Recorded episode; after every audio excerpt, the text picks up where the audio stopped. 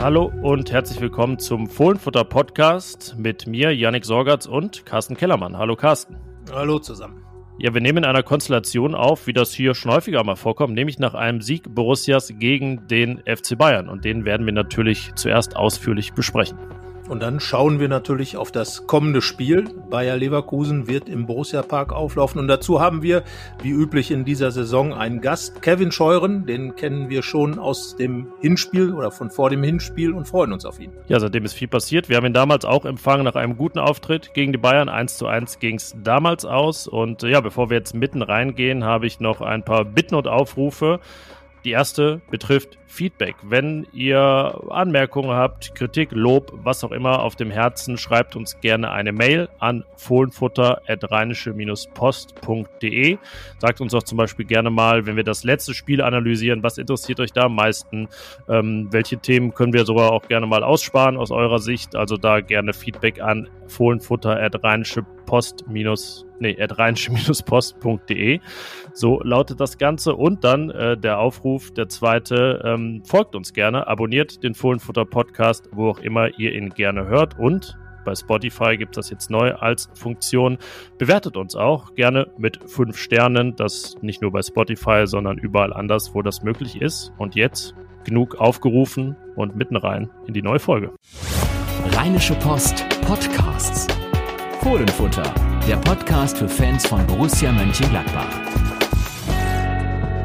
sprechen über Fußball und wir sprechen über Borussia und wir sprechen über das Spiel beim FC Bayern. Janik, du warst vor Ort in der Allianz Arena und äh, die Hauptfrage, die sich mir bei diesem Spiel eigentlich stellt, wie groß ist der Corona-Anteil am Sieg der Gladbacher und ist es überhaupt fair, diese Frage zu stellen? Denn ähm, ein Sieg bei den Bayern ist ein Sieg bei den Bayern, auch mit oder ohne Corona, oder? Das äh, ist zweifellos der Fall. Ähm, die Frage, die du jetzt stellst, war natürlich die meistgestellte auch in der TV-Übertragung und überhaupt finde ich äh, legitim, weil es schon eine besondere Woche war. Das haben wir jetzt so in der Pandemie auch nicht erlebt. Ähm, 9 zu 4 stand es für die Bayern nach Corona-Fällen und äh, diese 4, finde ich, die ist ein bisschen untergegangen teilweise. Es wurde dann immer die 9 der Bayern betont. Also halt mir fest, die Bayern hatten fünf Corona-Fälle mehr als Borussia, die zudem ähm, Rami Benzebaini beim Afrika Cup hatten, auf Jonas Hofmann verzichten mussten.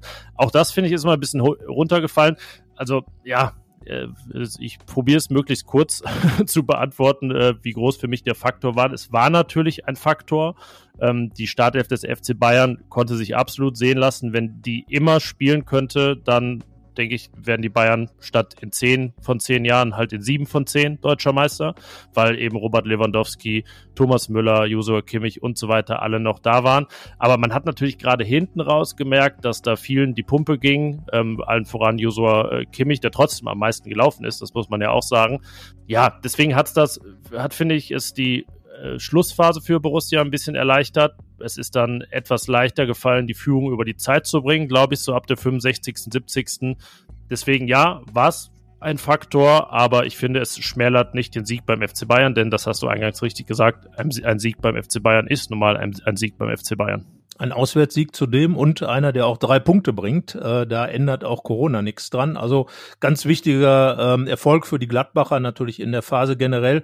In meinen Augen war der, der größte, das größte Problem, was die Bayern da eigentlich hatten in dieser Corona-Geschichte, eigentlich der Torwart fand beide Tore sahen jetzt irgendwie so aus, als wenn sie möglicherweise Manuel Neuer gehalten hätte. Jetzt mögen natürlich all die Gladbach-Fans aufrufen, aber der patzt doch gegen uns auch immer. Somit hat also Sven Ulreich das gleiche getan, was ähm, Manuel Neuer dann eben tut, wenn Gladbach oder wenn die Bayern gegen Gladbach spielen. Also das war für mich äh, ein so ein Punkt, wo ich gesagt habe, möglicherweise war das dann doch ein Nachteil, dass eben nicht Manuel Neuer im Tor stand, aber ansonsten, ja klar, hinten raus, aber die Bayern hatten auch noch ihre Chancen, hätten mit etwas mehr Glück vielleicht noch 2-2 machen können. Gladbach hat dafür einen guten Torwart, Jan Sommer, der, der wieder einmal, äh, nachdem er beim 0 zu 1 ja nicht ganz so gut aussah, die kurze Ecke ein bisschen schwierig war, aber hinterher wieder ein paar gute Dinger rausgeholt hat. Also insgesamt sage ich, der Torwart hat den großen Unterschied gemacht an der Stelle und äh, die Gladbach haben es ja auch gut gemacht. Sie sind vor allem zurückgekommen. Ja, und äh, mein letzter, also dann können wir das Corona-Thema wahrscheinlich auch direkt zumachen, weil die Leute auch über Fußball reden wollen. Das äh, ist ja dann in der Berichterstattung nicht immer der Fall ich finde, dass äh, Borussia ja auch nicht so viel, so viel dafür kann, dass Bayern dann schnell dabei ist, links irgendwie Marcel Sabitzer bringen zu müssen. Das ist ja auch eine Sache der bewussten Kaderplanung, dass man den Kader eher dünn hält. Es ist auch schwierig, da eine Breite zu haben, wie sie zum Teil ja sogar Borussia hat. Also der Abfall gegenüber den fünf besten Spielern im Kader zu 15 bis 20 ist natürlich enorm klar, weil wir davon reden, dass einer der besten Spieler, wenn nicht der beste, natürlich äh, Robert Lewandowski ist, der wieder für die Wahl zum Weltfußballer des Jahres nominiert ist. Ähm, deswegen finde ich es jetzt auch nicht entscheidend. Und ähm, es gibt immer Spiele, in denen es Konstellationen gibt, dass dann beispielsweise im Hinspiel Joe Skelly als 18-Jähriger sein Bundesliga-Debüt auf links feiern muss, weil er eben ne, Borussia so viele Ausfälle hat. Das gehört im Fußball dazu. Die Corona-Fälle werden uns auch weiter begleiten. Ich bin mir sicher, wir sitzen auch in den nächsten Wochen nochmal hier und reden darüber, ja, ob es irgendwie unfair war, dass ein Borussia-Spiel stattgefunden hat, weil Borussia viele Fälle hatte. Das könnte ja auch drohen. Ähm, das können wir für alle Mannschaften durchgehen. Ähm, die Bayern haben es jetzt insofern hinter sich mit ihren neuen Fällen. Deswegen so viel zur Corona-Thematik. Lass uns über das reden, was da letztlich gespielt wurde. Du hast gesagt, Borussia kam zurück, lag aber auch erstmal völlig verdient hinten, das muss man sagen. Ja, also der Start ging dann doch daneben. Gut fand ich, äh, dass sich Adi Hütter für seine Taktik entschieden hat, dieses 3-4-3 oder wie man auch sagen könnte, 3-4-2-1. Ähm, äh, wahrscheinlich gut, das so zu sagen, denn diese Doppel-10 ist ja das Hütter-typische Modell in Gladbach. Ähm, über die Besetzung können wir gleich noch im Detail reden.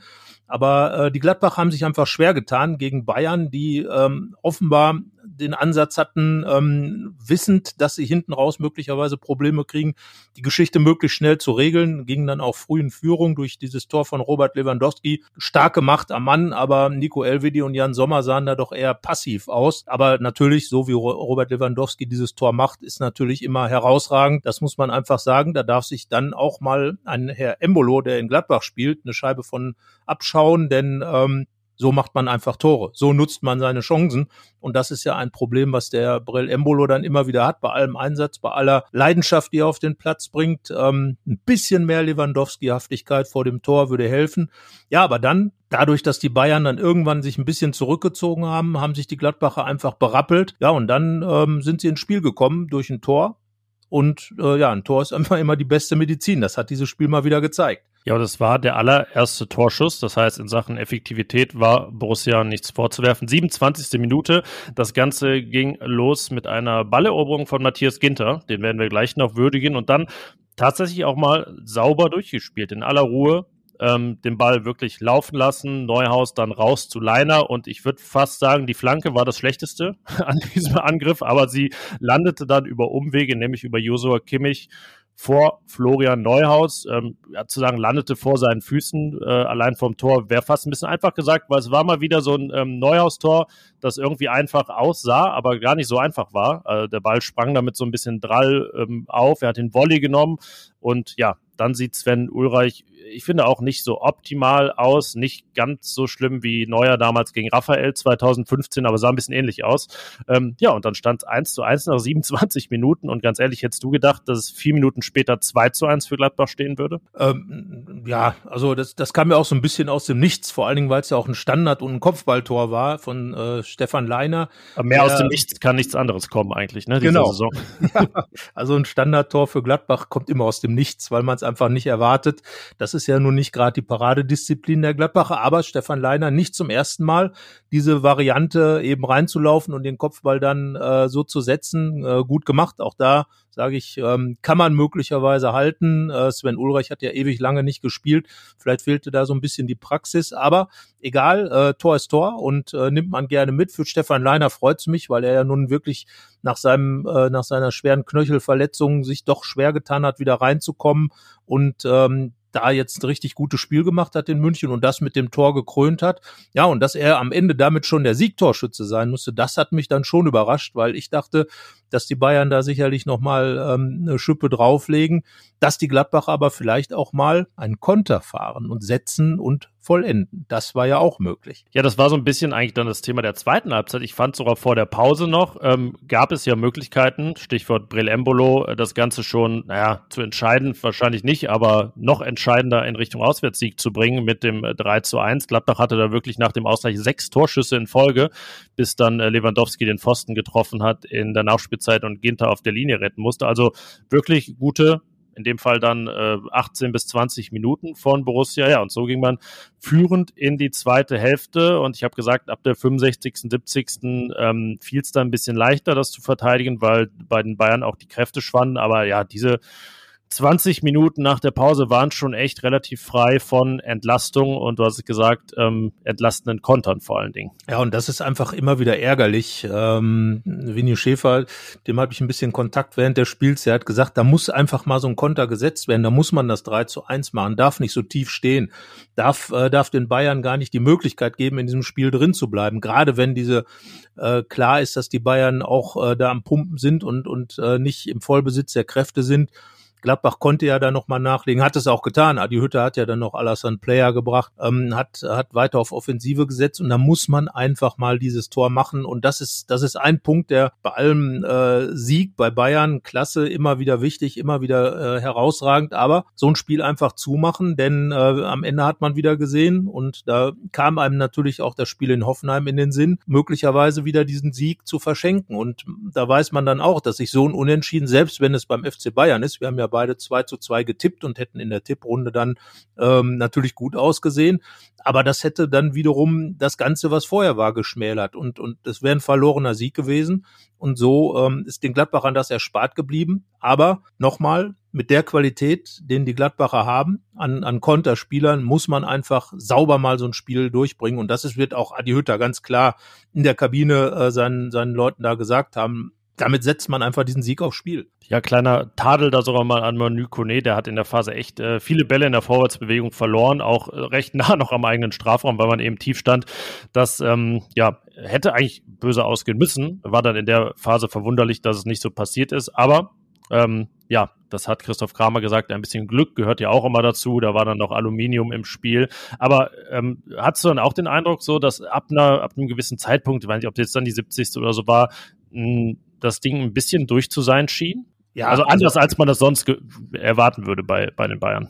Ja, äh, also ich meine, in einem Spiel, in dem Robert Lewandowski auf dem Platz steht, ähm, das hat ja dann auch sein Pfostenschuss kurz vor der Pause gezeigt, aus einem unfassbaren Winkel, den Ball da fast noch reingedreht hat. Ähm, kann man, glaube ich, nie sagen, das ist durch, zumal der FC Bayern ja auch schon öfter mal späte Tore gemacht hat, unter anderem auch gegen Gladbach. Aber da gebe ich dir recht, der ganz große Druck, so dieses, dieses ähm, es muss, wird jetzt auf jeden Fall noch was passieren. Das, das war halt nicht auf dem Platz zu sehen. Und da fand ich, haben die Gladbacher sich dann noch so ein bisschen befreien können, weil sie eben immer wieder diese Konter gefahren haben. Sie haben sie zwar nicht zu Ende gespielt, haben aber damit immer das Spiel vom eigenen Tor weggehalten. Das war dann wiederum gut. Ähm, so unglücklich diese Ausführung der Konter hinten raus war, so gut war eben der Ansatz, einfach immer wieder die Angriffe zu fahren und damit auch viel ähm, der Spielzeit äh, runterlaufen zu lassen in der Hälfte der Bayern weil die dann immer wieder aufbauen mussten und nie in so einen Fluss reingekommen sind. Das haben die Gladbacher gut gemacht. Ja, und alles in allem, äh, Thomas Müller hat ja gesagt, ein unverdienter Gladbacher Sieg.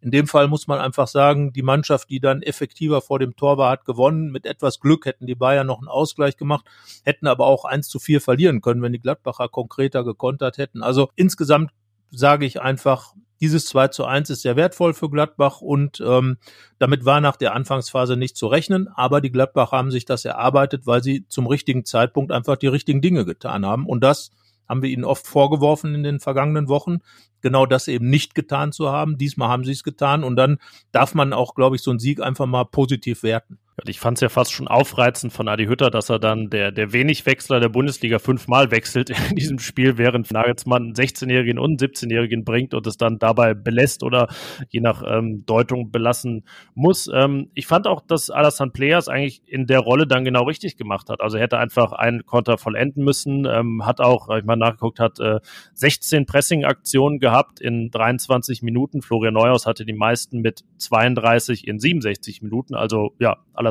Player hat das schon seinen Job erledigt. Ich denke, das, das kann man sagen. Und überhaupt, ähm, ja, hat jeder dann auch äh, Jordan Bayer zum Beispiel für Toni Janschke seinen Job so erledigt, wie es wie es nötig war, um das Ganze über die Runden zu bringen.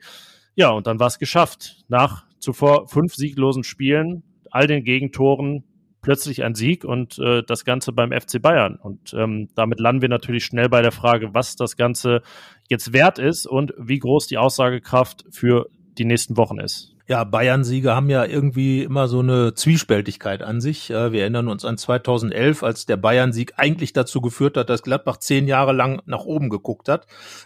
Das war ja nun so, dieses 1 zu 0 ähm, hat ja irgendwie den Raketenstart äh, damals angesetzt und danach ging es dann bis in die äh, Playoffs zur Champions League und dann begann diese ganze äh, Dekade des Erfolgs für Gladbach, des Wiederaufstiegs in andere Sphären, in denen Gladbach ja nach wie vor auch angesiedelt wird, auch wenn im Moment ähm, der Tabellenplatz äh, da nicht so ganz zu passt. Aber der Sieg in München hat halt gezeigt, dass diese Mannschaft einfach Potenzial hat.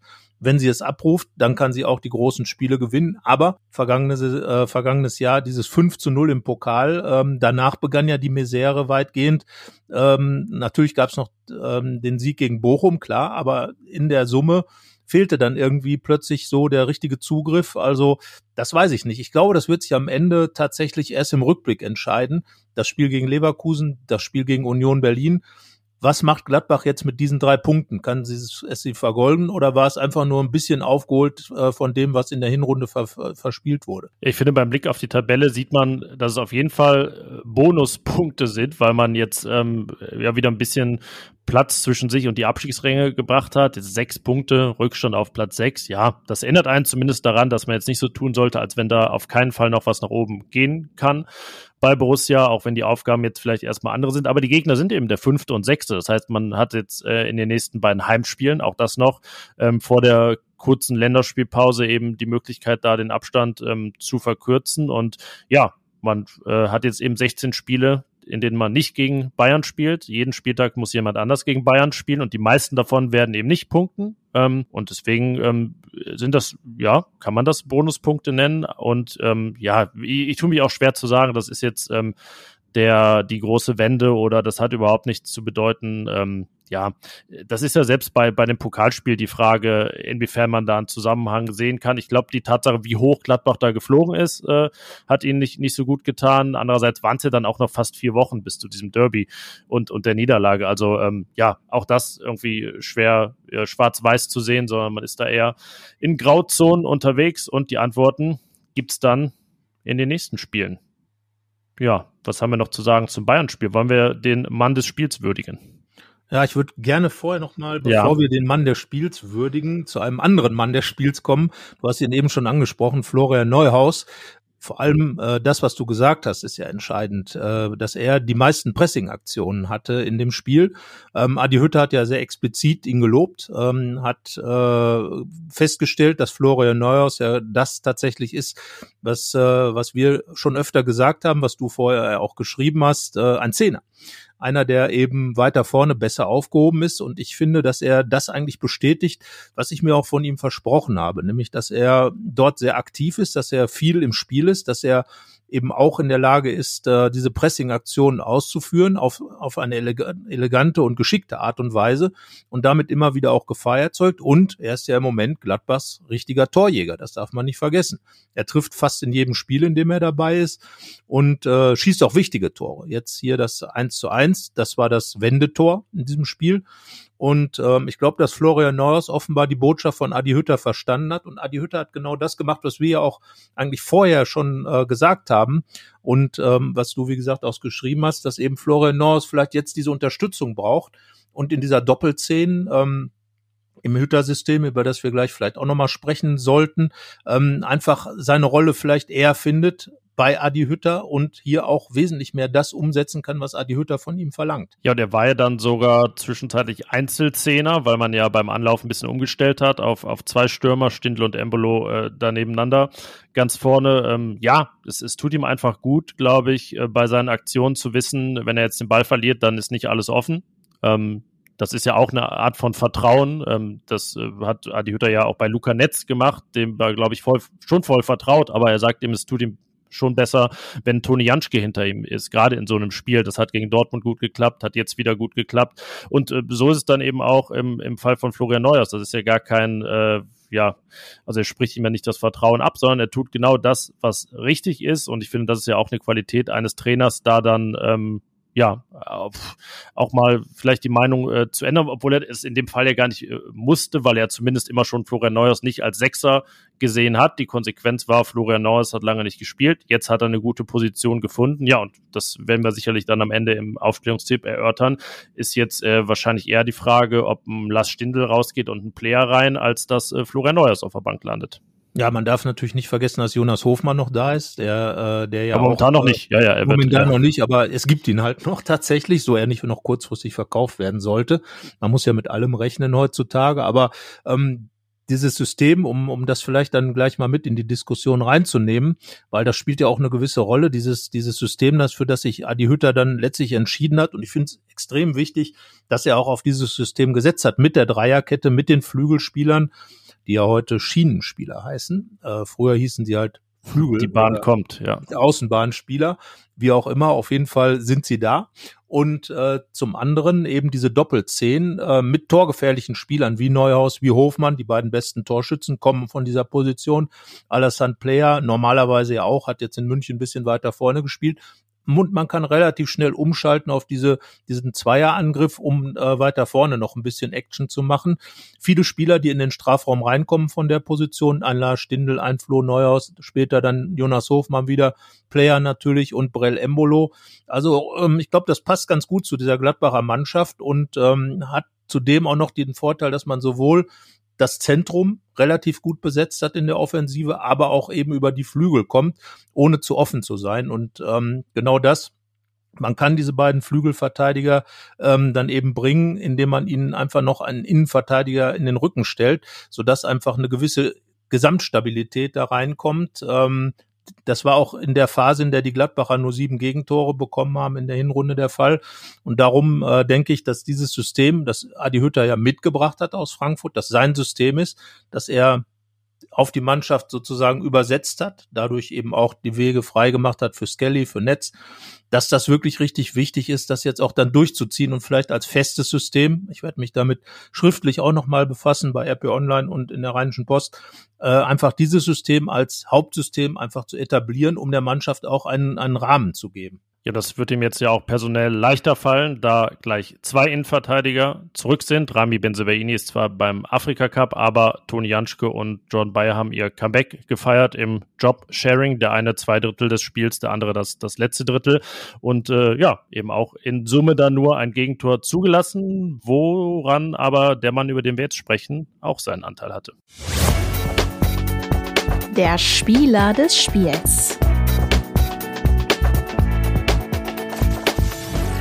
Ja, tatsächlich, laut unserer Einzelkritik, die beste Note, nicht Florian Neuhaus, nicht Stefan Leiner, keiner der Torschützen, nicht Jan Sommer, sondern mit einer glatten 2 Matthias Ginter, weil wir ihm wirklich eigentlich äh, wenig vorzuwerfen hatten. Das belegen auch die Zahlen. Fünf Tacklings, vier Balleroberungen, sechs Blocks, davon einer auf der Linie, entscheidend nach Robert Lewandowskis ähm, Pfostentreffer. Thomas Müller war es dann, meine ich, der ihn da trifft. Ähm, ja, und ich würde sagen, ähm, das ist eine Antwort, wie man sie sich als Gladbach-Fan erhofft hat, wie sie sich Adi Hütter und Max Ebert sicherlich auch erhofft haben, nachdem jetzt feststeht, wie es weitergeht mit Ginter. Wobei ich ja der Meinung bin, dass Matthias Ginter eigentlich äh, gar nicht so schlecht war, wie ihn viele dann gesehen haben.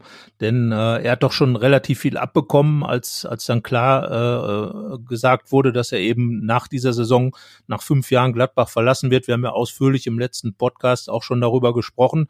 Ähm, dieser Linienblock, das ist ja eine Spezialität von Matthias Ginter. In der Saison vorher hatte das ja ständig gemacht und damit äh, auch viele Punkte gerettet. Ich erinnere mich da an das 1 zu 0 in Bielefeld, auch zum Rückrundenstart Start, äh, als er auch äh, fast noch spektakulärer zum, Jahr, zum, Jahre, zum Jahresstart, so was jetzt bei, zum ja. Jahresstart, genau, genau. Es war ja war ja die verschobene Saison, ähm, die etwas anders aufgestellt war. So, also Anfang Januar er blockt den Ball dann eben in Bielefeld und ähm, sorgt für den 1 zu 0 Sieg. Ähm, ja, und das hat er noch des Öfteren gemacht in der Saison. Ähm, ja, generell ähm, fand ich, dass äh, die, die Defensive durchaus stabil gewesen ist, auch wenn, wenn die Bayern eben viel ähm, am Ende nach vorne gebracht haben, aber eben nicht diese richtig großen Chancen gehabt haben. Das muss man ja sagen.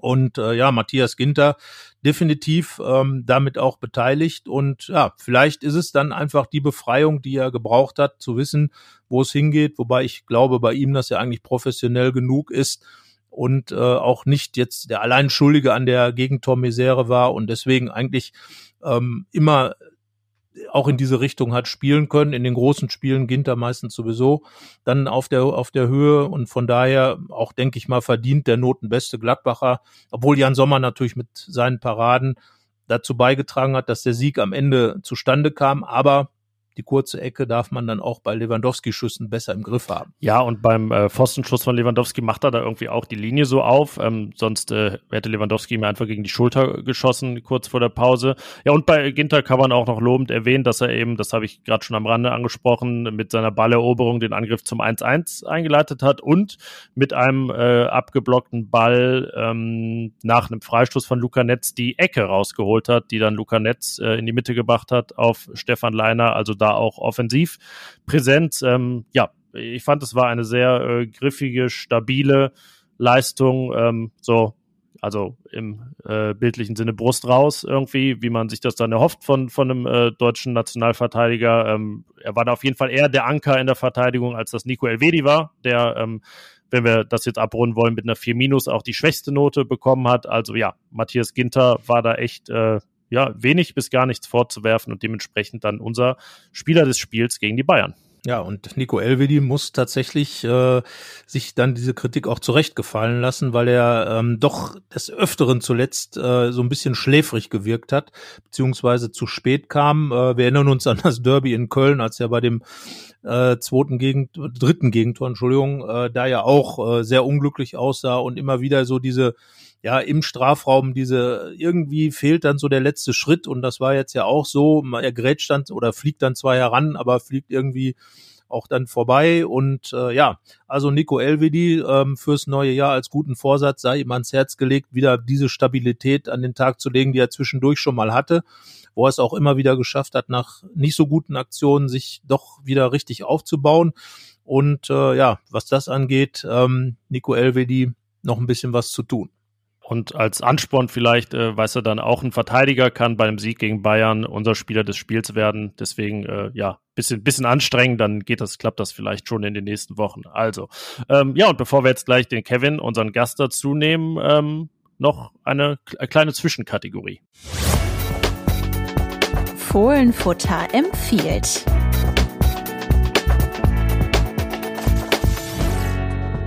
Ja, ich habe äh, Thomas Grülke mal wieder quasi in die Annalen geschickt, in die Chronik und ähm, ihn ein paar Zahlen äh, raussuchen lassen. Na, beziehungsweise es war nicht meine Entscheidung, das hat er schon, das ist er schon selbst draufgekommen.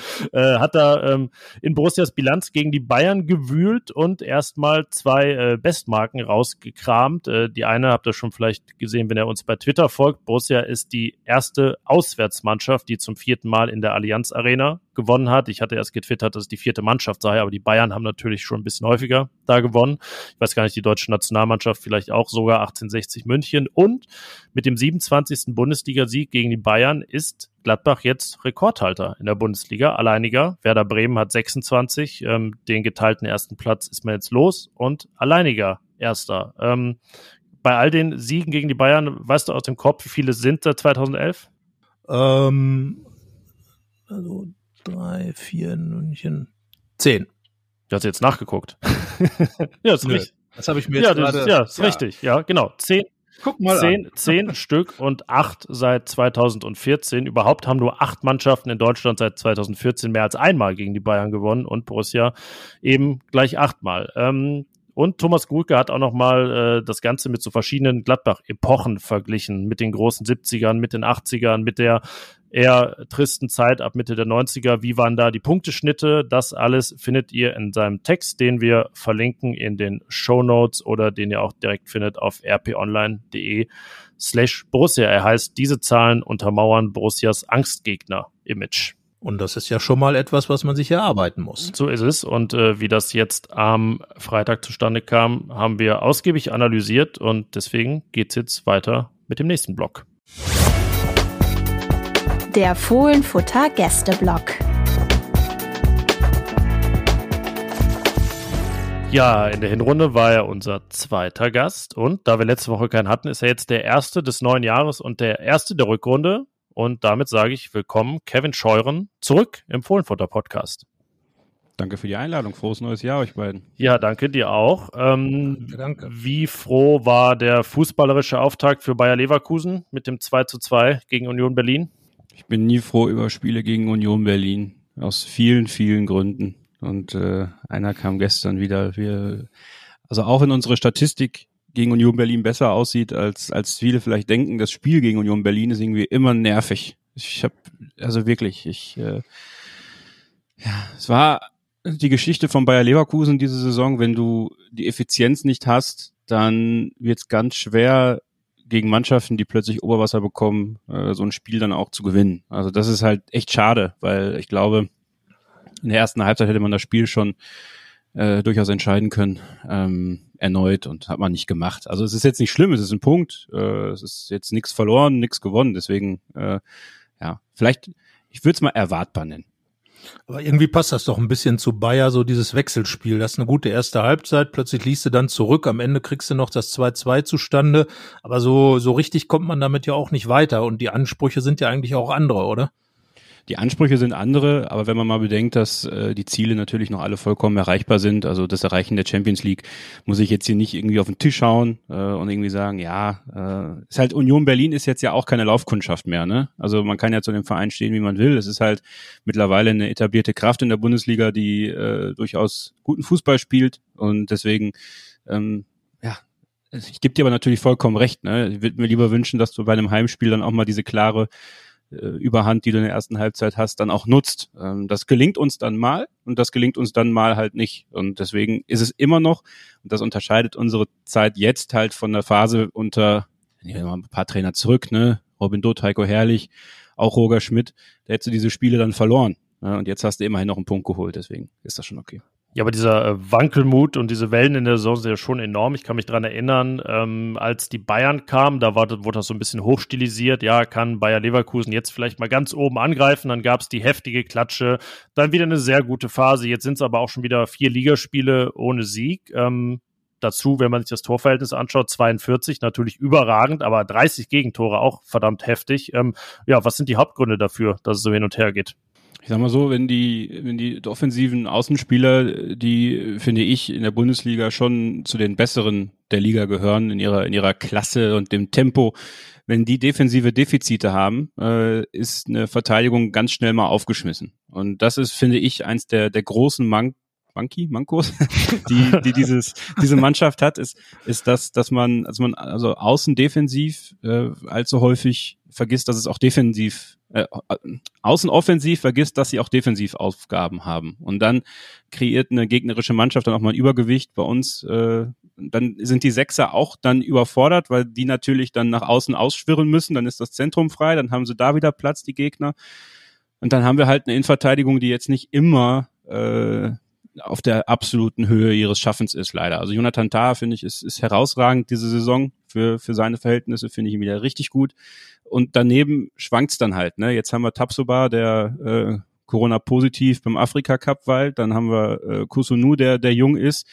Es ist, ähm, es ist dann schon schwierig. Und es ist aber auch ein Spiel, was darauf ausgelegt ist, viele Tore zu schießen, viele Tore zu kassieren im Zweifel. Ne? Also wenn du, wenn du recht schnell, ist ja kommt ja alles dann wieder zusammen. Wenn du in einer gegnerischen Mannschaft recht schnell den Zahn ziehst, dann wirst du auch wenig Gegentore bekommen. Schaffst du das nicht, wirst du viele Gegentore bekommen. Und äh, das zeigt ja eigentlich, dass wir es zu selten geschafft haben, Zähne zu ziehen. Und äh, das, äh, das muss man irgendwie abstellen, aber das liegt dann auch einfach mal an der Entwicklung. Ja, da musst du dem Ganzen auch mal Zeit geben. Da kannst du ja jetzt ja nicht wieder anfangen, den Trainer in Frage zu stellen oder die Spielweise in Frage zu stellen, sondern jetzt äh, vielleicht kannst du im Winter noch nachlegen, was ich nicht glaube aber dann halt im Sommer dann nochmal äh, Personal aufzu, aufzulegen, äh, eventuell auch zu tauschen, je nachdem, was sich da so ergibt. Aber im Grunde ist ja das, was du gerade beschrieben hast, für Bayer ein Problem, was viele Mannschaften haben. Eben diese offensive Pressing, Gegenpressing äh, Ansatz, den, den Borussia Dortmund ja auch hat, die auch enorm viele Gegentore bekommen unter Marco Rose, so wie im Jahr vorher auch Gladbach. Gladbach selber natürlich auch viel zu viele Gegentore, weil man dann zu offen ist.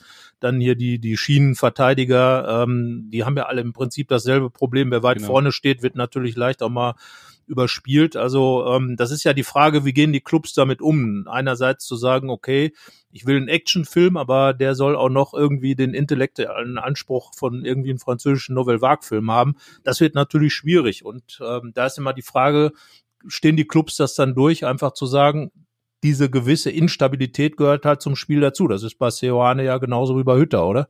Ja, total. Und ich glaube, dass, dass es jetzt mal wieder so eine Phase ist mit einem, mit einem sehr attraktiven Fußball, wie ich finde.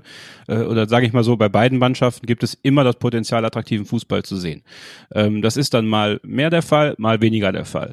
Das hängt dann halt auch immer davon ab, äh, inwieweit dann das Umfeld ruhig bleibt. Äh, nun glaube ich, dass beide Vereine, beide Fangruppen, beide äh, Sportvorstände gut daran täten, dem Ganzen dann auch Zeit zu geben äh, und gegebenenfalls halt noch eine zweite Transferperiode nachzuziehen äh, mit diesen Trainern. Ja, also da sollte man jetzt nicht irgendwie die Flinte ins Korn werfen und sagen, oh, klappt jetzt alles gar nicht. Ähm, ich bin trotzdem der Meinung, und das denke ich halt auch, sowohl bei Bayer Leverkusen als auch bei Borussia Mönchengladbach eigentlich, das müssten halt Platz drei und vier diese Saison sein. So, äh, dann hast du vorne halt, also diese Saison schon, weil Leipzig halt schwächelt. Ne? Und Leipzig wird sich jetzt, also ich, auch wenn, wenn die natürlich sagen, ja, wir haben die spielerische Qualität und sowas, ist halt äh, den Vorsprung, den du jetzt hast, musst du dann auch eigentlich nutzen. So, also zumindest jetzt Leverkusen in dem Fall ein bisschen eher als Borussia Mönchengladbach vielleicht noch. Ähm, deswegen würde ich mir das halt schon, schon, also gerade aus Leverkusener Sicht jetzt setzen, zu sagen, ja, mit der Mannschaft musst du in die Champions League. Musst du einfach. Also wenn du das nicht schaffst, dann, dann, dann weiß ich halt nicht. Dann wird es halt auch schwierig, gewisse Spieler vielleicht auch über die Europa League zu halten. Aber ansonsten, ähm, ja, ich finde es interessant, dass es da einige Vereine gibt, die mit den gleichen Problemen zu kämpfen haben, weil sich der Fußball halt auch genau in diese Richtung entwickelt hat, ja. Und dann diese Trainer natürlich diese Philosophie auch, auch wollen. Und das ist dann halt auch äh, risikobehaftet. Aber da muss man halt irgendwie durch. Ja, ist äh, wirklich interessant. Es müssen halt noch zwei Mannschaften hinter Bayern und Dortmund in die Champions League nächstes Jahr. Und äh, derzeit sind es Hoffenheim und Freiburg. Und ähm, also gerade bei Freiburg bin ich mir sehr sicher, dass sie das nicht sein werden am Ende. Aber alle anderen jetzt, äh, während wir hier aufnehmen, übrigens am Sonntagnachmittag schon führt der erste FC Köln und ist Tabellensechster und hat zwei Punkte Rückstand auf die Champions League. Das sei nochmal eingeschoben an der Stelle. Nicht zu laut, ey. Das ja, ja. Oberwasser da drüben. Er klingelt jetzt hier allen Hörern das Ohr. Ja. da sind ja beide Mannschaften zusammen sozusagen gegen. Ja, aber äh, das ist in dieser Saison, also diese Saison bei allen Mannschaften zu den Extremen in beide Richtungen neigt, hat man ja im Hinspiel zwischen Leverkusen und Gladbach gesehen. Ich glaube, als wir da ein paar Tage vorher zusammensaßen hier im Podcast, hätten wir nicht gedacht, dass es diesen Verlauf nimmt. Kevin, ähm, was sind deine Erinnerungen an dieses 4 zu 0 deiner Mannschaft im August?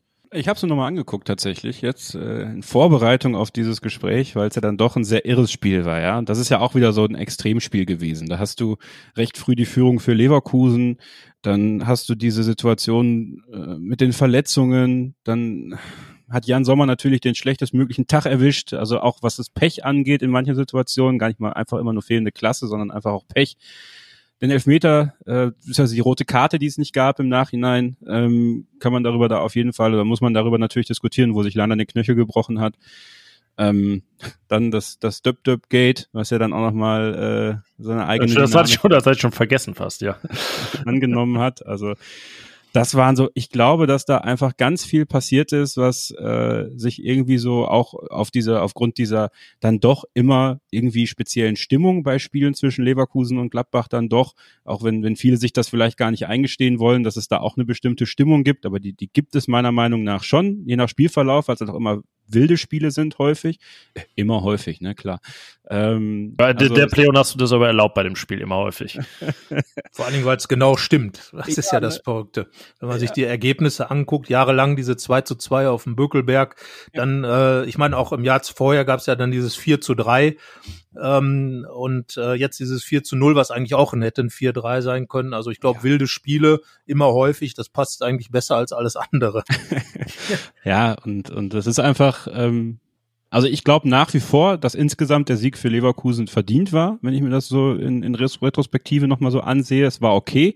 Die Höhe war natürlich, das war natürlich viel zu hoch. Das hat ja nichts, nichts wiedergegeben von dem, was dieses Spiel eigentlich war. Ne? Und mal, mal wirklich unabhängig davon, dass da diese verletzten Probleme bei euch waren. Also das war ja schon, schon irre. Das hast du ganz, ganz selten und zum Glück ist es ja so auch nicht mehr vorgekommen. Ähm, was, was ich dazu noch sagen will, ist dieser Elfmeter von Lars Stindl, der Vergebene, äh, hätte, glaube ich, dem Spiel eine völlig andere Richtung gegeben. Ähm, und darum war es, also im, im Rückblick war es im Prinzip genau diese Situation, weil ich glaube, kurz nach der Pause fiel dann das dritte Tor für Leverkusen und mit dem 2 zu 1 in die Pause zu gehen, mit all dem, was wir gerade vorher besprochen haben, dann wäre das Spiel, glaube ich, äh, völlig anders in der zweiten Halbzeit gelaufen. Und es gab ja auch schon mal ein, ein vergleichweises Spiel, wo Leverkusen auch 2-0 geführt hat und Stindl dann mit seinem Dreierpack für die Wende gesorgt hat. Ja. Ähm, und ähm, deswegen, äh, beziehungsweise mit seinem Doppelpack. Und äh, am Ende ähm, war, glaube ich, das die entscheidende Situation in dem Spiel, was dieses hohe Ergebnis dann auf jeden Fall rausgemacht hat. Aber Bayer Leverkusen hat einfach auch einen Spieler, der den Unterschied dann gemacht hat, und das ist Schick. Das fehlt Gladbach natürlich. Wie wichtig ist denn dieser Schick? Zieh mal Schick von Leverkusen ab und fehlt die Hälfte dann oder? Ja, ähm, vorne fehlt 100 Prozent. Also kann man nicht, also nicht die Hälfte fehlt. Also es ist einfach äh, Patrick Schick, ich liebe ihn. Also es ist äh, schon, wie gesagt, ich finde es nach wie vor äh, fast frevelhaft von RB Leipzig, dass sie den nicht genommen haben, ähm, weil wenn man sieht, dass sie dann in Sirlot dann sich daran gekarrt haben, ähm, also ich habe äh, ich, ich schicke immer noch Küsse nach Leipzig, wenn, wenn ich das sehe, weil das ist ein herausragender Stürmer. Ich habe es bei mir, ich, ich wiederhole das immer gerne und ich stehe da auch komplett zu. Ich finde, es ist der beste Stürmer seit Dimitar Berbatov, den man in Leverkusen hat. Äh, und wer weiß, wie sehr Leverkusen-Fans Dimitar Berbatov geliebt haben, das ist ein Kompliment. Ja, absolut, weil es, der verbindet einfach spielerische Qualität, mit Körper, mit, äh, mit unglaublich viel Intelligenz am Ball, neben, also vom Ball weg. Er sieht den Mitspieler, er hat aber auch mittlerweile, wenn er in den Rhythmus kommt, echt eine richtig gute Trefferquote ähm, und auch eine, eine richtig brutale Effizienz. Also ja, äh, es, es, selbst im Hinspiel ne, hat er ja einige Bälle dann noch damals äh, nicht gemacht, also einige Chancen gehabt, die er hätte machen können. Ähm, das hat sich dann richtig gut entwickelt diese Saison und vorne haben wir einfach keinen, der da rankommt. Also kein Lucas Alario kommt daran, äh, weil es einfach auch ein ganz anderer Spielertyp ist.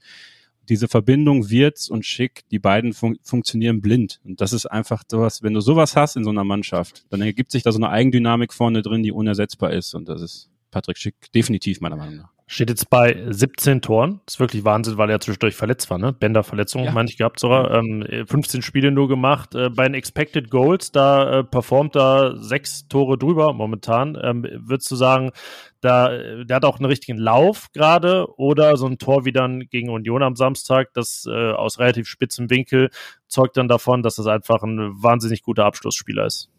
Ich glaube, es ist jetzt endlich mal ähm, dieser richtig gute Abschlussspieler, Abschlussspieler, äh, der er ist. Ähm, er ist ein Spieler, der natürlich darauf angewiesen ist, auch in Anführungsstrichen einen gewissen Lauf zu haben. Aber was man jetzt merkt, ist, er funktioniert auch, wenn die Mannschaft nicht 100% funktioniert. Und das ist halt etwas, was er vorher vielleicht noch nicht so hatte, ähm, wo er vielleicht halt noch mehr von dieser gesamten Mannschaftsdynamik abhängig ist. Jetzt kann er alleine den Unterschied machen. Und das ist äh, bei ihm etwas, was sich entwickelt hat über die Saison. Und deswegen äh, würde ich schon sagen, dass das jetzt gerade die Klasse von Patrick Schick ist und weniger äh, der Lauf, weil den hat die Mannschaft ja nicht. Woher soll er ihn dann theoretisch haben? Das sieht man ja, dass er als Einzelspieler einfach sehr gut performt. Also dem würde ich im Moment tatsächlich so in dieser Reihe mit Lewandowski, Haaland und, und Schick dann eben stellen, weil, wie du sagst, eben in der Lage ist, so ein Spiel dann auch alleine zu entscheiden und aus, aus dem Nichts heraus solche Tore. Also ich fand das Tor, was er jetzt am, am äh, Samstag gemacht hat, großartig. Aus der Situation ja. muss man den Ball erstmal da hinbekommen und äh, das hat dann schon ähm, sowas wie es eben Lewandowski oder Haaland machen.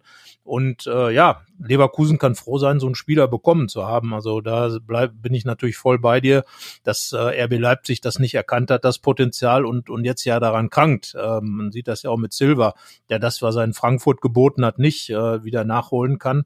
Und Schick, finde ich, hat sich so Saison für Saison nochmal weiterentwickelt ähm, und, und ist jetzt, glaube ich, so ein richtiger Führungsspieler. Wahrscheinlich läuft Leverkusen ein bisschen Gefahr, dass da jemand kommt und da vielleicht mit einer Riesensumme reinsteigt, oder? Ja, mach mir keine Angst. Ne? Ja, wäre, dafür sind wir ja hier. Äh, ist ja ein Gladbach-Podcast, da können wir Leverkusen ja nicht nur hochjubeln. Ne?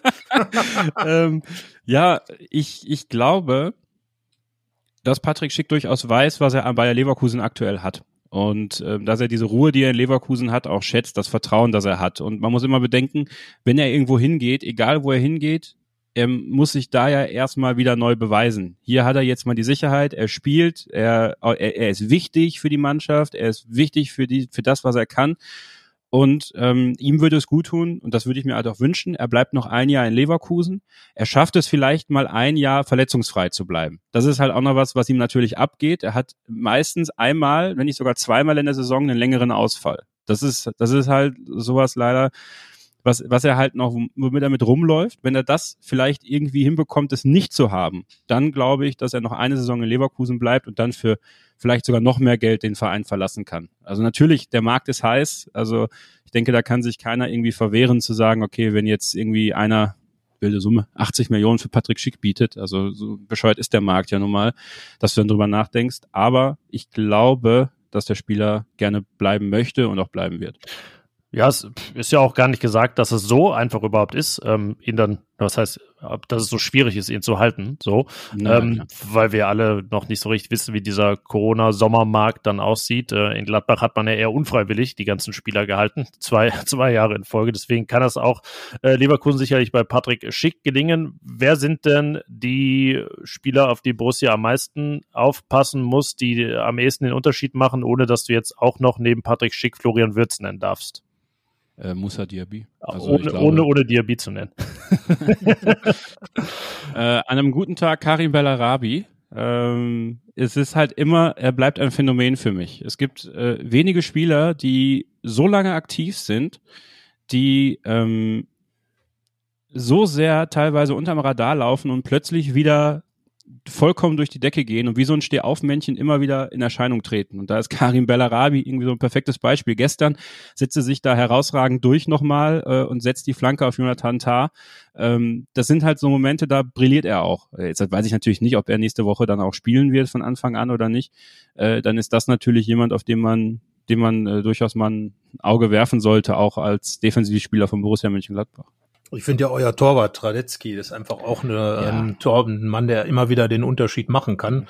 Ähm, hat er jetzt auch, äh, also im Vorfeld war zwar am Ende ein Tor, aber diese beiden Paraden da, die zeigen schon seine Klasse und äh, das da ist übrigens, ich, ne? Das ist übrigens auch was ein Manko. Äh, Radetzky kann so gut halten, wie er will. Wenn einer der Verteidiger, der um Prömel herumsteht, mal reagiert und schon mit Prömel mitläuft, dann klärt da einer den Ball weg. Weil im, im Grunde genommen darf Prömel da an diesen Ball ja gar nicht mehr ran. Also so wie Radetzky die da rausholt, da muss halt dem hierbei halt auch mal aufpassen und, und nicht einschlafen. Also das ist so, ähm, das, das stört mich halt, weil das, das macht natürlich so ein, so ein Radetzky-Move dann halt auch irgendwo kaputt, ne? Weil da gebe ich dir vollkommen recht. Also Radetzky ist herausragend diese Saison. Ist auch ein toller Kapitän und, und unglaublich wichtig als Identifikationsfigur auch. Dann, äh, vergleichbar natürlich auch mit Jan Sommer, weil ähnliches Janik können wir, glaube ich, auch für die Gladbacher sagen. Also Jan Sommer hält und hält, gerade in dieser Phase, als das so schlecht gelaufen ist und ähm, die anderen gucken halt ein bisschen zu und lassen die anderen machen. Ähm, also äh, offenbar so eine niederrheinische Gelassenheit in der Defensive vor dem Torwart. Aber ich glaube, was die Torleute angeht, äh, kann also fast jedes Spiel äh, auch plötzlich ein Torwartspiel werden, äh, gerade zwischen den beiden Mannschaften, obwohl man meistens ja über die Offensive redet. Aber ähm, ich glaube, da haben einfach beide äh, richtig gute Torleute eingekauft und ähm, das ist eine Bank. Also das wissen wahrscheinlich genauso äh, Adi Hütter wie auch äh, Gerardo Seoane, ähm, dass sie sich auf die Jungs da verlassen können. Aber der Rest ist halt so ein bisschen, ja, ich sag mal so zwischen Weltklasse und Flitzpiepe, oder? Ja. Also wie gesagt, Tagesform, ne? Aber ja. mal hast du wirklich so einen so einen Tag, da, da denkst du, ey, wo kommt das jetzt her? Und dann denkst du dir einen Tag, Alter, wo ist denn die ganze Qualität hin? Also das ist einfach, ja, das ist wahrscheinlich so eine Story, die die beiden Vereine verbindet und, und ich glaube, an der auch die Trainer teilweise verzweifeln, ne? Weil es ja schon zwei gute Trainer sind, die, äh, die sich ja schon auch was länger kennen und ähm, die ähm, ja auch für ihre vorherigen Stationen echt erfolgreich waren und sowas. Und ähm, das ärgert die natürlich, ne? weil man sich es auch teilweise nicht erklären kann, warum plötzlich gar nichts läuft und, und warum im nächsten Spiel dann sechs Tore fallen für die Mannschaft und, und kein Gegentor kommt. Also so in Extreme ist es schon, schon frappierend. Ja, Gladbach hat da ja wirklich auch alles, äh, wenn man so Bingo spielen würde, ex extreme Bingo, dann hätte man alles mitgenommen, unter anderem dieses 0-4 gegen Leverkusen, das 0-6 gegen Freiburg, aber auch ein äh, 5-0 gegen die Bayern und äh, jetzt einen weiteren Sieg. Ähm, hast du es gesehen und ganz allgemein, was ist dein Eindruck von Gladbach in letzter Zeit? Ja, also im Grunde unverändert. Ne? Ähm, eine Mannschaft mit äh, viel Potenzial, mit ähm, echt gut, echt viel Qualität auch. Äh, aber nicht in der Lage, das konstant abzurufen. Ähm, und das ist halt, äh, ich glaube, das wird halt auch eine Story sein, die durch die Saison geht, ja. Also was, was mir halt auch äh, aufgefallen ist, wenn du mal so ein bisschen durch die Twitter-Spalten guckst, also ich finde es halt von, von, von, von gegnerischer Seite schon ein bisschen lächerlich, äh, dass man diesen Gladbacher Sieg versucht zu entwerten, äh, aufgrund der Situation bei Bayern München. Also äh, die Situation ist bei keinem Verein äh, signifikant besser. Äh, bei den Bayern ist es halt äh, signifikant schlecht äh, mit ihrer Corona-Prophylaxe. Ähm, da kann ja Borussia Mönchengladbach nichts für. Da fand ich äh, Kramers Interview ganz gut. Also der mal ein bisschen aufgezeigt hat, wer da doch auf dem Platz gestanden hat bei den Bayern. Deswegen war das schon eine, eine sehr, sehr gute Leistung und auch eine sehr, sehr reife Leistung, äh, muss man sagen. Also das ist, äh, da kann man sich dann einfach auch, finde ich, das auch versuchen mitzunehmen und, und dann zu konservieren und dann gegen Bayer Leverkusen äh, beim Heimspiel durchaus in der Lage sein, auch nachzulegen. Ne? Also da kann sich halt auch eine eigene Dynamik entwickeln, dann in so einem Spiel, die halt vielleicht Borussia Mönchengladbach sogar eher helfen kann, äh, im, im Gegensatz zu, zu Bayer Leverkusen, die ja so ein bisschen am knappsten sind und am überlegen sind, mein Gott, warum kriegen wir das denn jetzt nicht hin, gegen Union Berlin dann das ganze Spiel zu gewinnen und, und viele verschiedene Faktoren, die natürlich auch damit einberechnet werden müssen. Also ich finde Gladbach, ähm, ich finde Gladbach nach wie vor stark. Ähm, nur, die müssen halt echt hinbekommen, das Ganze mal konstant zu zeigen, auf, auf zwei, drei, vier, fünf Spiele hinaus. Äh, und ich glaube, dann kann sich da auch äh, mit dem, mit der Klasse, die Adi Hütter als Trainer meiner Meinung nach auch hat, äh, durchaus sehr, sehr viel entwickeln. Muss man eine Geduld haben auch. Bei den letzten drei Sätzen würde ich jetzt mal äh, Adi Hütter durch Gerardo Seoane und Borussia Mönchengladbach durch Bayer Leverkusen ersetzen und dann haben wir eigentlich genau dasselbe Problem. Aber du wirst jetzt erstmal das ganz große Problem haben, mein lieber Freund, ähm, uns das, was du gerade analysiert hast, mal in zwei Zahlen zu fassen. Ähm, es wird gespielt im Borussia Park. Statistik Bayer Leverkusen, Auswärtsspiele in Gladbach äh, eigentlich wirklich gut hat äh, Gladbach in ihrer Geschichte und in ihren beiden Stadien die beiden zweithöchsten Niederlagen der Vereinsgeschichte beigebracht. Das äh, 8 zu 2 damals, das legendäre im Bökelberg-Stadion und jetzt im Borussia-Park das 5 zu 0. Ähm, da im, äh, vor einiger Zeit. Und äh, ja, was gibt's diesmal? Äh, Bayer Leverkusen wieder ein hoher Auswärtssieg oder kann Gladbach mal wieder ein Spielchen gewinnen? Ich finde das so unheimlich schwer in der Situation, in der wir leben, an einem Sonntag so ein Spiel zu tippen, weil du einfach nicht weißt, wer bis nächste Woche Freitag einen positiven Corona-Test hat und nicht dabei sein kann. Du hast doch gerade gesagt, das ist egal. Genau. Wenn nicht, wenn es Patrick Schick ist, ne? Also das ja. ist. Äh ja, nee, da nicht, nein, das ist nicht, ja, ah. bestimmt Robert Lewandowski war dabei. Nee, also wir, natürlich, klar, das, das wisst aber unsere Hörer auch. Wir haben die letzte Folge auch montags aufgenommen und dann nahm die Welle bei Bayern ihren Lauf und es war gar nicht klar, ob das überhaupt stattfindet. Deswegen, wir äh, glauben mal daran, alle sind bester Gesundheit oder zumindest äh, ausgeglichen schlechter Gesundheit. Dann glaube ich, dass wir äh, das Spiel aus der Hinrunde erleben, wie es sein sollte, äh, abhängig, unabhängig von, von den Verletzungen. Ein 3 zu 3 Unentschieden. Das ist ein Wort, Janik. Wir sind ja mit unseren 2 zu 2 gut dabei. Ähm, ich sage aber diesmal was völlig anderes und sage 3 zu 1 für Borussia Mönchengladbach. Mit dem Bayern-Sprung mal positiv gedacht und äh, Leverkusen mit dem Schock das 2 zu 2 gegen Union Berlin, auch wenn es den späten Ausgleich gab und der Schock vielleicht ein bisschen gemildert wurde, aber Gladbach im Aufwind und nutzt das jetzt endlich auch mal aus und gewinnt 3 zu 1. Ähm, ich glaube, es wird nicht so klar, aber habe auch im Gefühl, dass die Mannschaft am Samstag so ein bisschen den Hintern hochkriegt und ähm, erstmal auch mit mehr Auswahl in der Innenverteidigung wieder stabiler steht. Deswegen so zurückkehrt zu diesem einen Gegentorschnitt, den es dann ja nach Leverkusen bald gab. Ähm, es gab Rekorde in Sachen Gegentorflut, aber es gab auch wirklich äh, nur sieben Gegentore in zehn Spielen zwischendurch. Also wieder ein Gegentor und eben eins mehr als der Gegner, sprich zwei und ein 2 zu 1 Sieg am nächsten Samstag. Tja, Kevin, da staunst du, wa? kann, ja auch sein. Kann ne? ja auch sein. Da steht er wirklich voll hinter seiner Mannschaft. Kann ja auch sein, jo.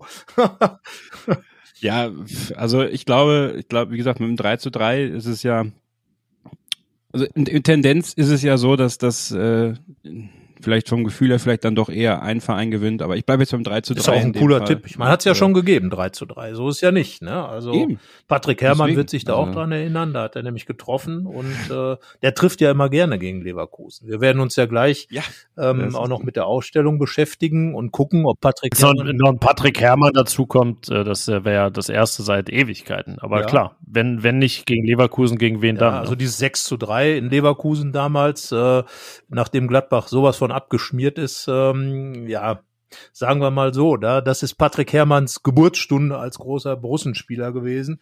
Und äh, naja, wir schauen mal. Aber aber was ich, was ich hoffe, dass wenn, wenn die Borussia hoch gewinnen sollte, dass sie beim 4-0, 5-0 dann auch Rockin' All Over the World spielen. Also dann sollen das auch. ja, aber du weißt doch, die Gladbacher, die sind doch total politisch korrekt. Sowas würden die doch niemals tun. Ich fand das übrigens cool mit dem Blöppen. Das war doch mal, das war doch, wir haben doch vor dem Spiel noch gesagt, Bayer Leverkusen muss mal so ein bisschen auch arschig sein und muss mal so ein bisschen einen raushauen. Ja, machen sie. Es war doch cool, oder nicht? Meine Güte. Ich, ich glaube einfach, ich glaube einfach, ich fand's auch cool. Ähm, ich finde, das ist halt, äh, diesen Song verbindest du einfach so sehr mit Borussia Mönchengladbach und ich glaube, da waren einfach alle euphorisiert. Das war das erste Heimspiel nach, nach Gott weiß wie vielen Monaten ohne Fans. Äh, glaube, da hat der Stadion-DJ halt auch mal, äh, aber mit, sind die Gäule mit ihm durchgegangen, wenn ich in dieser, in diesem Sprech ah, bleiben darf. Wie gesagt. Und, äh, aber ich find's nicht Nein. schlimm, ganz ehrlich. Also das ist, äh, fand ich die Aufregung drumherum, das war dann wieder so eine so eine Empörung, äh, wie es hier einfach ja, nur bei Twitter natürlich. Und, und wie gesagt, Bayer Leverkusen hat ja auch so ein bisschen so ein Saubermann-Image. Da muss man dann vielleicht auch mal gegensteuern. Die Gladbacher haben nach dem 5-0 gegen Bayern auch ein T-Shirt rausgebracht. Ja, es ist, wie es ist. Und manchmal muss man vielleicht mal auch ein bisschen über die Stränge schlagen. Und ich glaube, solche Clubs wie Gladbach und Leverkusen, die darf man dann auch mal dazu, dazu nehmen, äh, nicht immer nur nett zu den anderen zu sein. Ja, und es ist ja irgendwie, Gladbach hat sich über Sevilla immer aufgeregt nach den direkten Duellen, aber insgeheim will und wollte man ja auch ein bisschen wie Sevilla sein. So unangenehm, nicklig und ja, fast schon fies. Deswegen, ja, Walking All Over the World nach einem Tor von Patrick Herrmann und dann küsst er den Unterarm wie Stefan Kiesling. Ja, genau. Und Stefan Kiesling fragt dann, fragt dann, was denn das für ein Musikstück ist. ja. Oh Gott. Ne? Ja, War ja so, glaube ich, oder? Dann bin ich gespannt. Ja, genau. Das ist der, das ist der Kreis, der sich schließt. Äh, genau, das ist der Status quo, ist genau, es. Genau, also dann denkt er vielleicht, naja.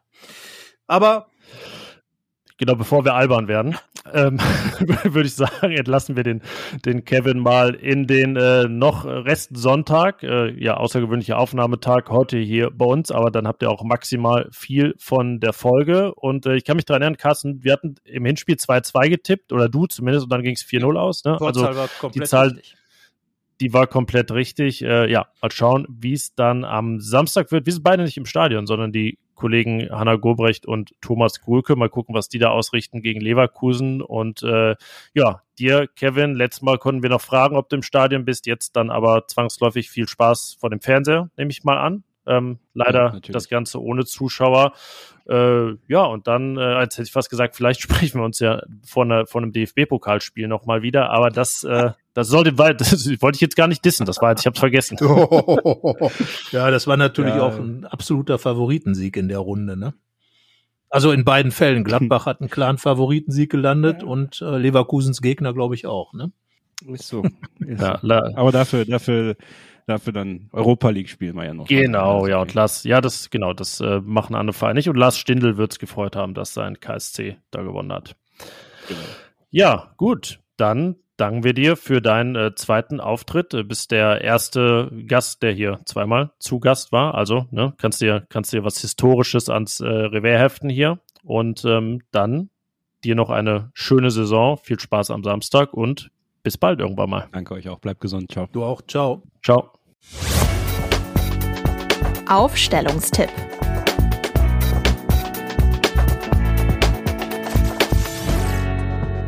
Ja, Janik, wissen wir alles über Bayer Leverkusen. Wir wissen auch, wie das Spiel ausgeht. Äh, zumindest wenn unsere Tipps ähm, zutreffen, aber was. Ja, wenn Kevins zutrifft, wissen wir es auch, ne? Ja, irgendwie schon, ja. Und wahrscheinlich geht's total anders aus. Also von daher, dann müsste ja nur im Westen Leverkusener Sieg dann, ne, wenn es anders ausgeht, als wir alle sagen. Nun gut, aber erstmal wollen wir ja darüber reden, wie geht Borussia Mönchengladbach das Spiel eins nach dem Sieg in München an? Und äh, ja, wir haben uns beide Gedanken dazu gemacht und ich glaube, der Hauptgedanke, was den Torwart angeht, äh, ist immer derselbe. Sommer. Ja, weiter weiter, ganz genau. Ähm, jetzt können wir zunächst mal äh, vielleicht noch mal ganz kurz die Systemfrage stellen. Wir haben ja da ausführlicher vor dem Bayern-Spiel äh, drüber diskutiert. Ähm, und ich glaube, ähm, Adi Hütte hat die eindeutig beantwortet. Oder glaubst du, dass er da, wenn es nicht wirklich personell absoluter Zwang ist, noch mal umschalten wird? Nee, also es sei denn, da ist irgendwie ein unfassbar triftiger Grund, aber selbst dann, glaube ich, wird er in Zukunft sagen, also bis dahin, bis der Eintritt wird es sich so festgespielt haben, dass er gar nichts anderes mehr machen will. Ich bin mir auch sicher, er wollte in den Fällen, in denen er jetzt Viererkette gespielt hat, Ende der Hinrunde auch gar nichts anderes machen. Ähm, er musste dann zwangsläufig, nee, deswegen bin ich mir sehr sicher, drei, vier, also nennen wir es mal 3, 4, 3 und die letzte 3 ist immer die Frage, ob es eine 1 und eine 2 oder eine 2 und eine 1 ist. Ähm, das ist dann auch situativ im Spiel, aber ja, die Kette steht auf 3. Genau, und ich glaube, dass die Kette zwei gleiche Spieler beinhalten wird, wie das in München der Fall war. Nämlich bei, bei die Herren Ginter ja. und Elvedi äh, bleiben drin. Und ich glaube allerdings, dass Jordan Bayer in die Mannschaft rückt, äh, der Geschwindigkeit wegen.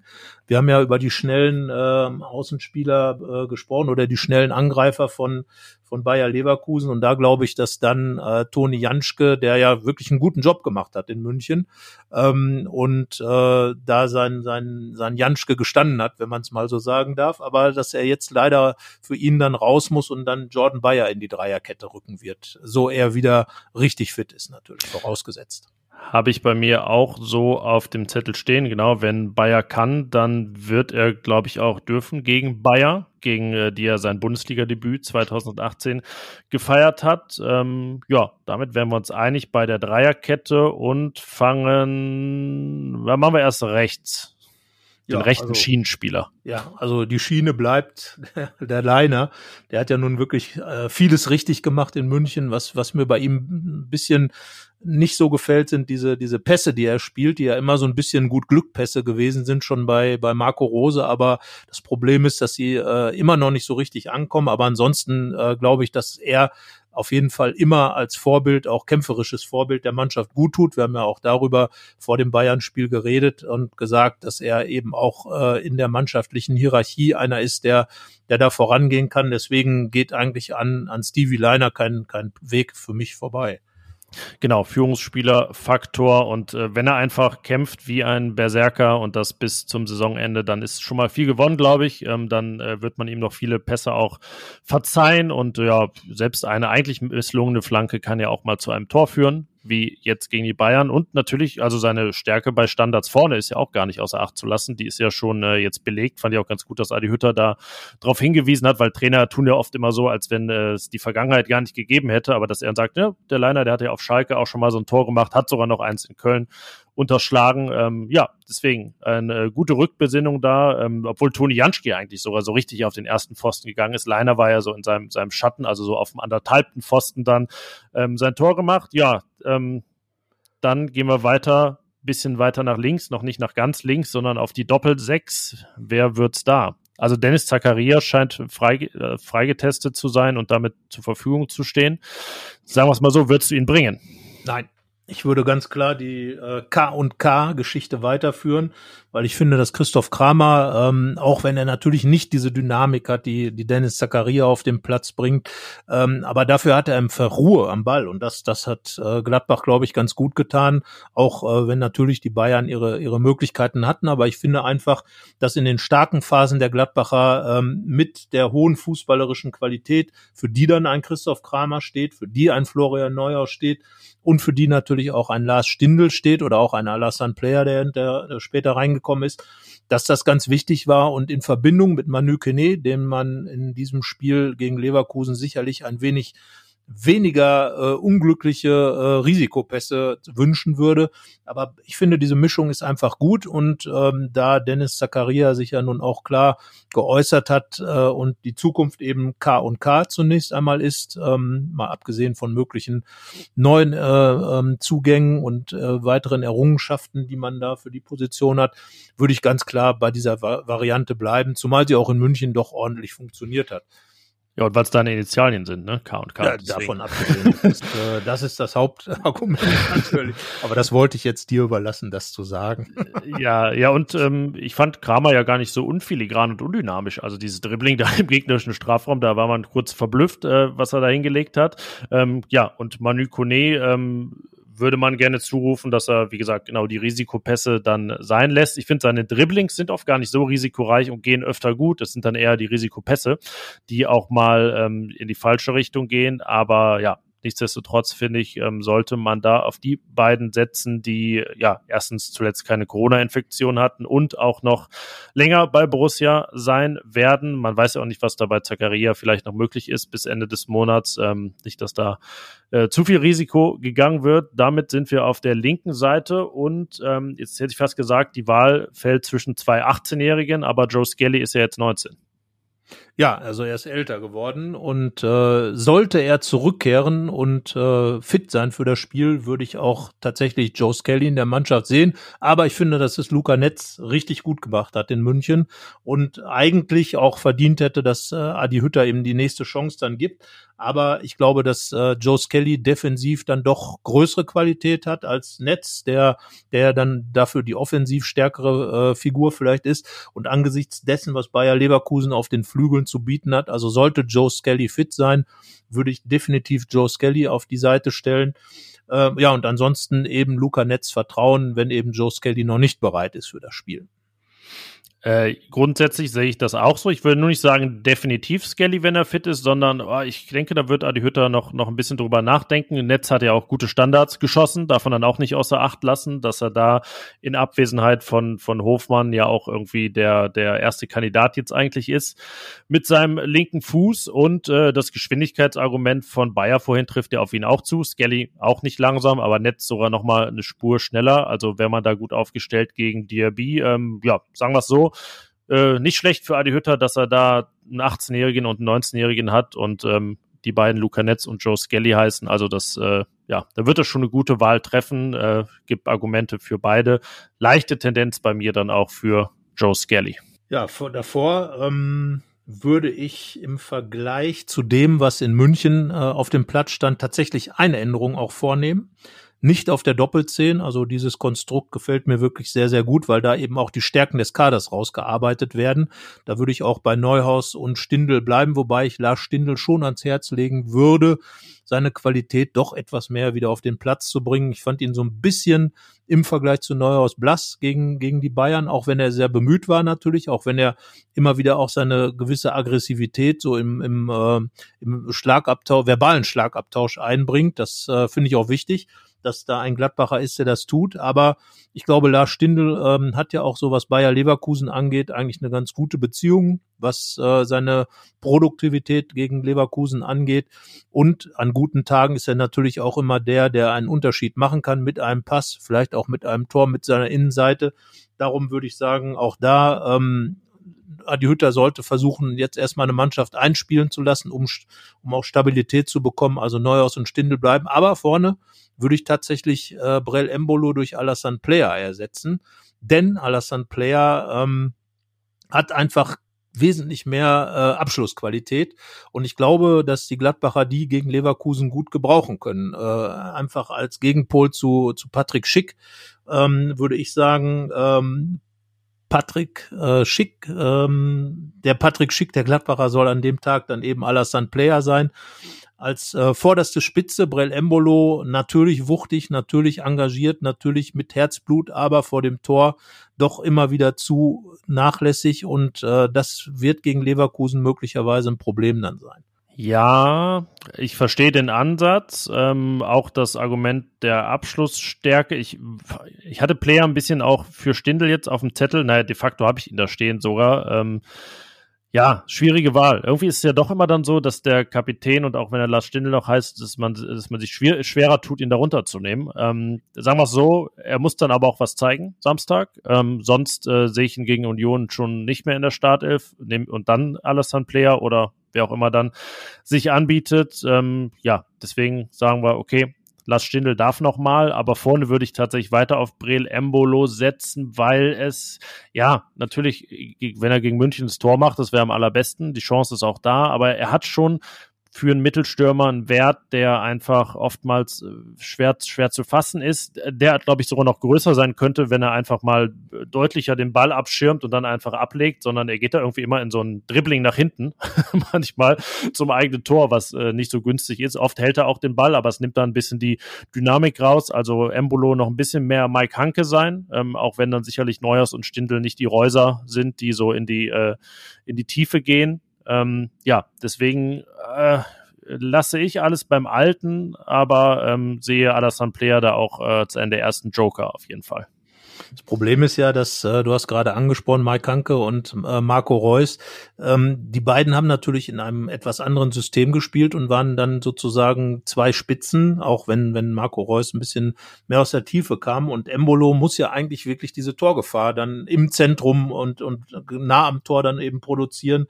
Und äh, auch wenn Alassane Player nicht der klassische Mittelstürmer ist im Strafraum, aber doch einfach dieser Abschlussspieler, er hat ja auch in München seine Chance. Du hast es ja eben schon auch mit Zahlen unterlegt, dass er auch äh, extrem viele Pressing-Situationen hatte. Und das ist ja das, was wir eigentlich Brell Embolo immer zugute schreiben. Und wenn jetzt plötzlich Alassane Player, der ja immer sonst so ein bisschen sich den Vorwurf der Lethargie äh, gefallen lassen muss, aber plötzlich hier der große Pressing-Gott wird, ähm, dann hat er schon mit äh, in Verbindung mit seiner Torabschlussqualität ähm, da ein Plus gegenüber Embolo und ähm, ich bin gespannt, äh, wie Adi Hütter da reagieren wird. Andererseits ähm, ist es natürlich auch sinnvoll, vielleicht eine Mannschaft mal spielen zu lassen, durchspielen zu lassen, aber ich glaube tatsächlich äh, würde wahrscheinlich den Player einfach mal stellen und Embolo ähm, dann im Training einfach mal zwei bis vier ähm, Torschuss äh, Extraschichten schieben lassen.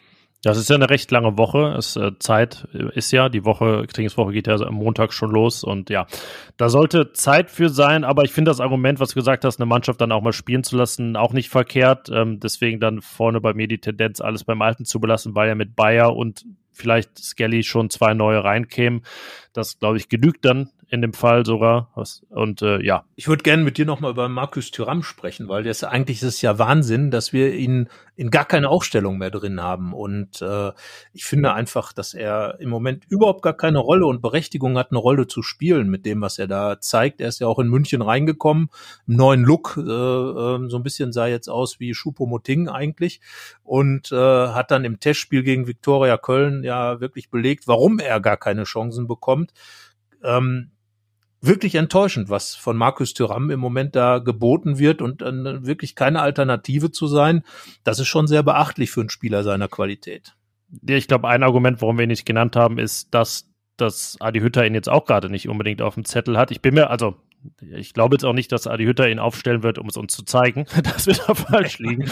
ähm, aus, aus Trotz, ähm, nee, also da kann er auch gar nicht mit zufrieden sein, denn das ist schon sehr aufreizend, ähm, ja, nee, lässig ist es auch gar nicht. Es ist einfach auch in gewisser Weise eine Unverschämtheit den Teamkollegen gegenüber. Das war in Hoffenheim schon so auf der Seite mit Joe Skelly, den er da echt hat hängen lassen, besonders in der ersten Hälfte da, da nicht hinterhergegangen ist und es dann jetzt in vier Minuten zu schaffen, in der Nachspielzeit in München einmal so negativ aufzufallen mit der Aktion, wo er vorne den Ball verliert, eigentlich auch in der aussichtsreichen Szene und dann äh, keine Anstalten macht, mit zurückzugehen. Ähm, ja, da ist auch, glaube ich, so mittlerweile das, das Verhältnis zu den Fans, die ihn ja echt lange gefeiert haben. Er war ja auch einfach irgendwie so das Gesicht dieses äh, Aufschwungs unter Marco Rose mit seinem Eckfahnenjubel.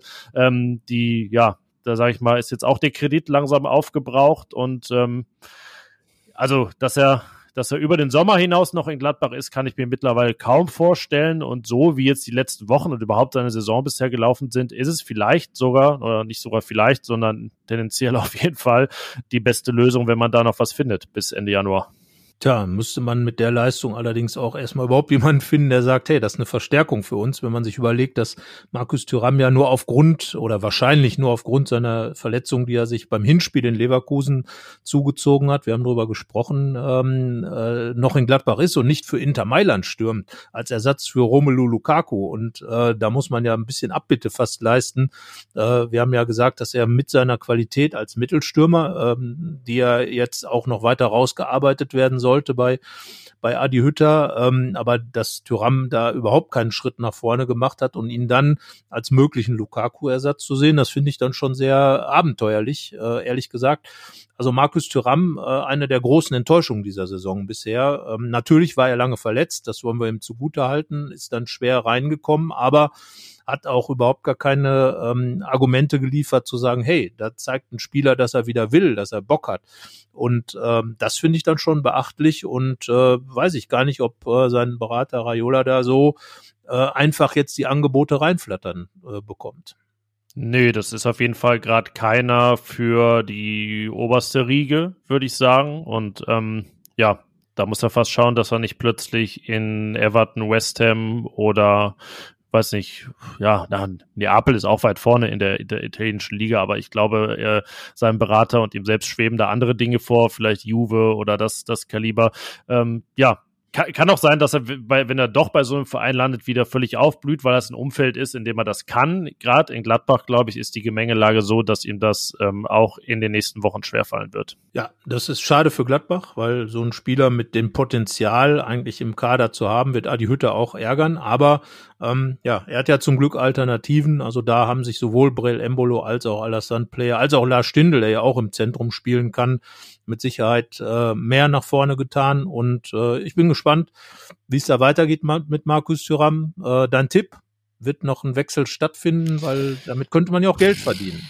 Ja, was haben wir jetzt? Heute Aufnahme 19.1., äh, 9.1. Boah, da ist noch echt viel Zeit. Ähm, Tendenz nein, aber wenn man sich anstrengt, also ist ja jetzt nicht, dass es sonst daran liegt, dass man sich nicht anstrengt, aber mit ein bisschen forcieren, will ich sagen, ähm, kann da vielleicht noch was hinhauen. Schauen wir mal. Erstmal schauen wir Leverkusen und das mit einem sportverbundenen Vergnügen. Ja, und äh, ihr wollt natürlich auch nochmal einen Aufruf von mir am Ende. Ähm, erstmal uns Feedback zu schicken, Lob, Kritik, Anmerkungen, Fragen, was auch immer, Themenideen. Über Lazzi Benisch sollen wir demnächst äh, mal reden. Da wurden wir auch drum gebeten. Das können wir in der nächsten Folge uns mal notieren, der eingewechselt wurde auch in München. Also was immer ihr auf dem Herzen habt, an fohlenfutter at rheinische-post.de und folgt uns, abonniert unseren Podcast beim Anbieter eures Vertrauens und hinterlasst gerne fünf Sterne von fünf möglichen. Also, das war's aus dieser Woche nach dem Sieg gegen Bayern vor dem Spiel gegen Leverkusen und sind gespannt, was es dann am nächsten Montag zu besprechen gibt. Bis dahin. Ciao. Mehr bei uns im Netz www.rp-online.de